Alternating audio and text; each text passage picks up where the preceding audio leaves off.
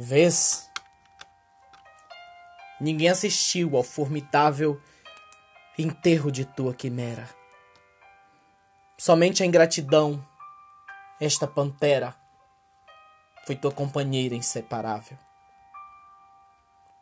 Acostuma-te à lama que te espera, o homem que nesta terra miserável mora entre feras, sente inevitável necessidade de também ser fera.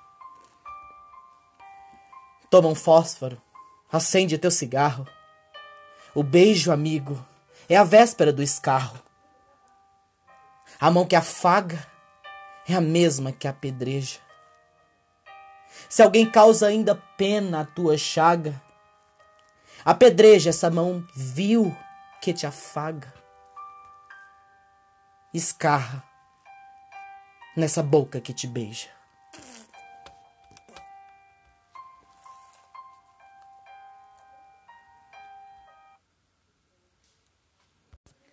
Análise e interpretação dos poemas Versos Íntimos. Fonte de referência aí na culturagenial.com.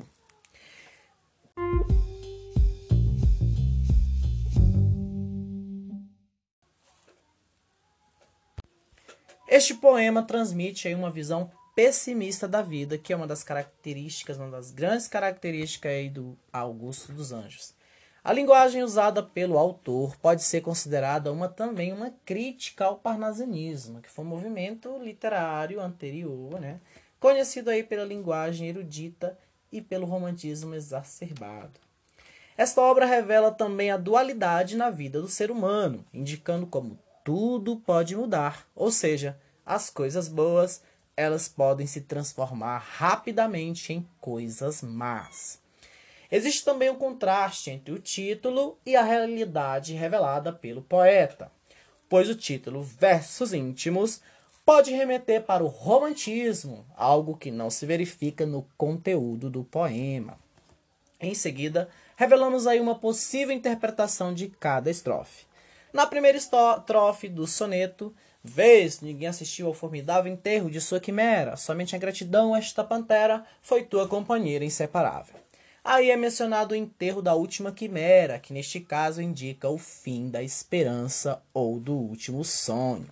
É transmitida a ideia de que ninguém se importa com os sonhos destruídos dos outros, porque as pessoas são ingratas como animais selvagens, né? E neste caso usa aí uma feroz pantera, né, esse termo. Na segunda estrofe temos: Acostuma-te à lama que te espera. O homem que nesta vida miserável, nesta terra miserável, mora entre feras, sente inevitável necessidade de também ser fera. Aqui o autor utiliza o imperativo dando um conselho que quanto mais cedo a pessoa se acostumar com o cruel e miserável realidade do mundo, será mais fácil. O homem voltará à lama, regressará ao pó, está destinado a cair e a se sujar na lama. Ele afirma que o homem vive no meio de feras, de pessoas sem escrúpulos, sem caráteres, mas sem compaixão, e que por isso ele também tem que se adaptar e também ser uma fera para viver neste mundo. Esta estrofe está de acordo com a famosa frase: O homem é o lobo do homem. Exatamente. E conforme a teoria do evolucionismo, só os mais adaptados conseguem viver neste mundo. Vamos para a terceira estrofe, que é o terceto aí, né, de três versos. Temos: Toma o fósforo, acende teu cigarro. O beijo, amigo, é a véspera do escarro. A mão que afaga é a mesma que apedreja. O poema utiliza uma linguagem coloquial, né? Ele convida o amigo, entre aspas, para quem escreveu o poema e se preparar para as traições, para a falta de consideração ao próximo, né? As pessoas não têm amor, são pessoas, as pessoas são hipócritas. Cada um só olha para a vida do outro. Então, mesmo quando temos demonstrações de amizade, de carinho, como um beijo, isso é apenas o prenúncio de algum mal.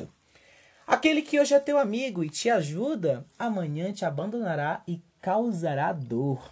A boca que beija é aquela que irá cuspir em seguida, causando dor e desilusão.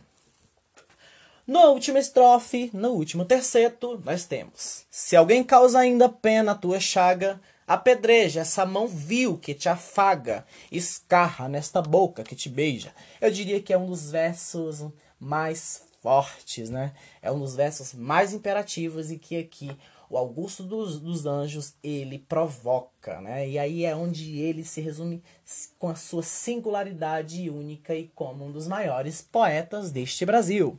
Porque é aqui que o autor faz a sugestão de que cortar o mal pela raiz para evitar o sofrimento futuro.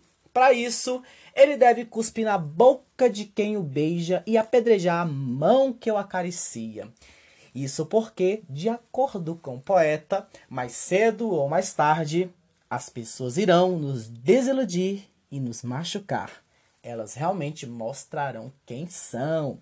E aí a gente vem aquilo que a verdade é curta, cedo ou mais tarde, todos nós demonstramos realmente quem somos. E aí essa visão, essa visão pessimista, né, moralista traz dentro do eu lírico uma angústia e uma decepção, uma desilusão deste mundo que é representado aí por estas pessoas. Ou seja, o homem é um ser falido.